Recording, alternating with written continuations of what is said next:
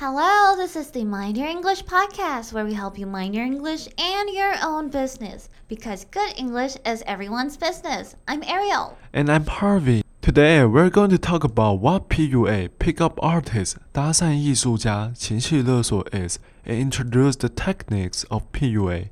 And here's the key vocabularies and phrases for today's episode hit on, PUA, pickup artist, manipulate, fabricate, and undermine. Ariel, look at me. Harvey, I can only notice you got a pimple on your face. Shut up. I've always been thinking, why haven't you liked me? So many girls fell for me. A girl even hit on me while I was waiting for the bus this morning. Harvey, it doesn't seem cool to be hit by a girl. 核心片语 hit on 是指搭讪，例如今天早上有位女生搭讪 Harvey。A girl hit on Harvey this morning. Wait a second, are you trying to PUA me? Hmm? How can you tell? By the way, I'm not actually familiar with the term PUA. The term PUA stands for pick up artist. People who are good at hitting on someone. 没错，pick up artist 直接翻的话就是指搭讪艺术家，也就是指那些很会搭讪的人。But now, pick up artist often refers to men who use specific techniques to attract or manipulate potential romantic or sexual partners.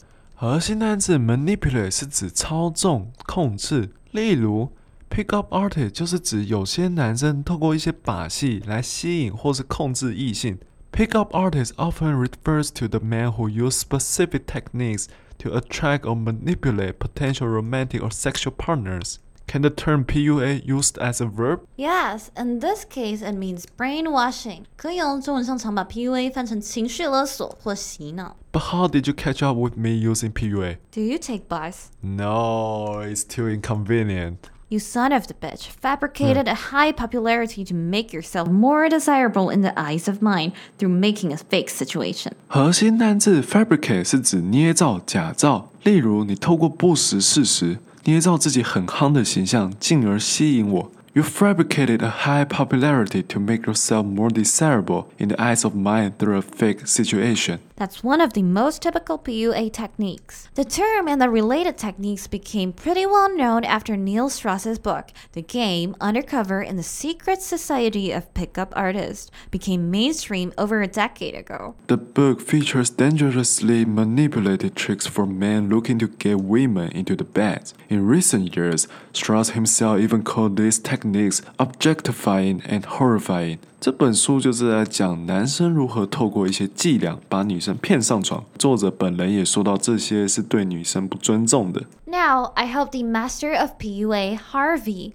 illustrates the techniques of PUA to protect our listeners from those scums. Yes, I am. Let's talk about negging first. Negging? Is it really an English word? Negging is a comment used to undermine a woman's confidence, making her seek your approval. 核心单词 undermine 是指削弱，例如 negging 是一种削弱女生自信的言论，常常让她们觉得自己需要你的认可。Negging is a comment used to undermine women's confidence, making her feel as if she has to seek your approval. 而 negging 常常翻成否定的意思，it's actually derived from the word negative, so it's pretty obvious the term negging has a negative denotation. Wait, last time a man hit on me in the bar, we had a 10 minute talk, and I still remember he ended the conversation by saying, If you're beautiful, I would buy you a drink.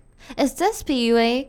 上次在酒吧有男生搭讪我，我们就这样聊了十分钟。羞羞脸，羞羞脸。干、哦，我还记得他最后竟然说：“如果你够漂亮的话，我就请你喝酒。”这算 PUA 吧？嗯，How was your feeling? I was, I, I was like, I'm not charming enough to him. I mm. told him I would impress him next time, and and you two did have a second date. Exactly. See, a simple sentence, if you're beautiful, I will buy you a drink, is a classic negging.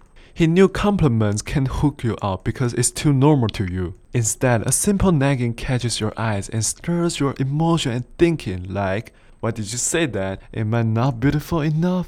你看你掉入 PUA 的陷阱了，他摆明知道，因为你太常被称赞了，所以称赞没有办法吸引到你。但一句轻描淡写的说出“你够美丽”的话，我就请你喝酒，就会让你一直想：你为什么这样说我？难道我不够美吗？天哪，他有够鸡巴！ According to the fact of self-esteem on romantic liking written by Wall Street Lane, There has been research that indicates that women who have their self esteem temporarily lowered tend to find a male stranger who approaches them more attractive. Both men and women with lower self esteem also tend to be compliant and agreeable to the request of others. Wall Street Lane 所写的文章《The Effect of Self Esteem on Romantic Writing》就写到说。 有研究发现，只要自卑感涌现一下下，那些女生就会觉得来搭讪他们的男生很有魅力，而且只要你自尊心稍微低一点，不管男女都很有可能对突如其来的要求招架不住哦。So, listeners, next time if you sense the date is trying to lower your self esteem, please be aware. I also heard that pickup artists often create the image of having lots of girls around. Exactly, by bragging how desirable he is, he conveys you he's attractive. The same man I met in the bar also told me he had enough of girls, complaining that every girl is asking him out, but he didn't want to. 干，那个破鸟上次也一直说自己身边很多女生，然后一直被约出门，但他不想。See, I'm not sure if it is a made up story, but I can guarantee that he told this story to prove his worth. The thinking goes like this if many people desire and want him, then anyone should。好啦好啦好啦，我不确定这个故事是不是真的啦，但我可以跟你保证哦，这个故事就是为了要对你证明他很抢手啦。你想想看哦，假如很多人喜欢他，那其他人应该也要啊。 And if anyone wants him, I should also want him or know more about him. No wonder I spent the whole night thinking how special he is after the conversation. 而其他人也喜欢他，那代表我也很有可能喜欢他或想更认识他。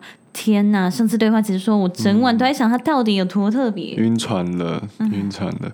I wouldn't say using strategy is wrong in dating games. However, the problem about PUA is that these people are trying to game you rather than genuinely connect with you.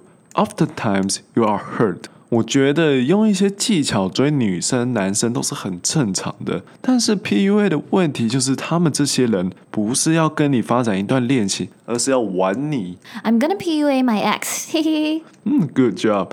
Recap the vocabulary as a phrases first, then PUA your ex. Sure. Hit on means to flirt with or show romantic or sexual interest in someone. For instance, a girl hit on Harvey this morning.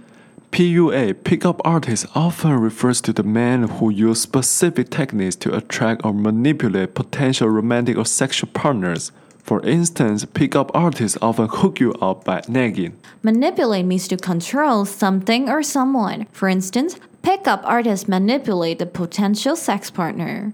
Fabricate means to create something false in order to deceive someone. For instance, you fabricated a high popularity to make yourself more desirable in the eyes of mind through a fake situation. Undermine means to make someone or something weaker. For instance, negging is a comment used to undermine a woman's confidence, making her feel as if she has to seek your approval. And that's all for today. See ya! See ya!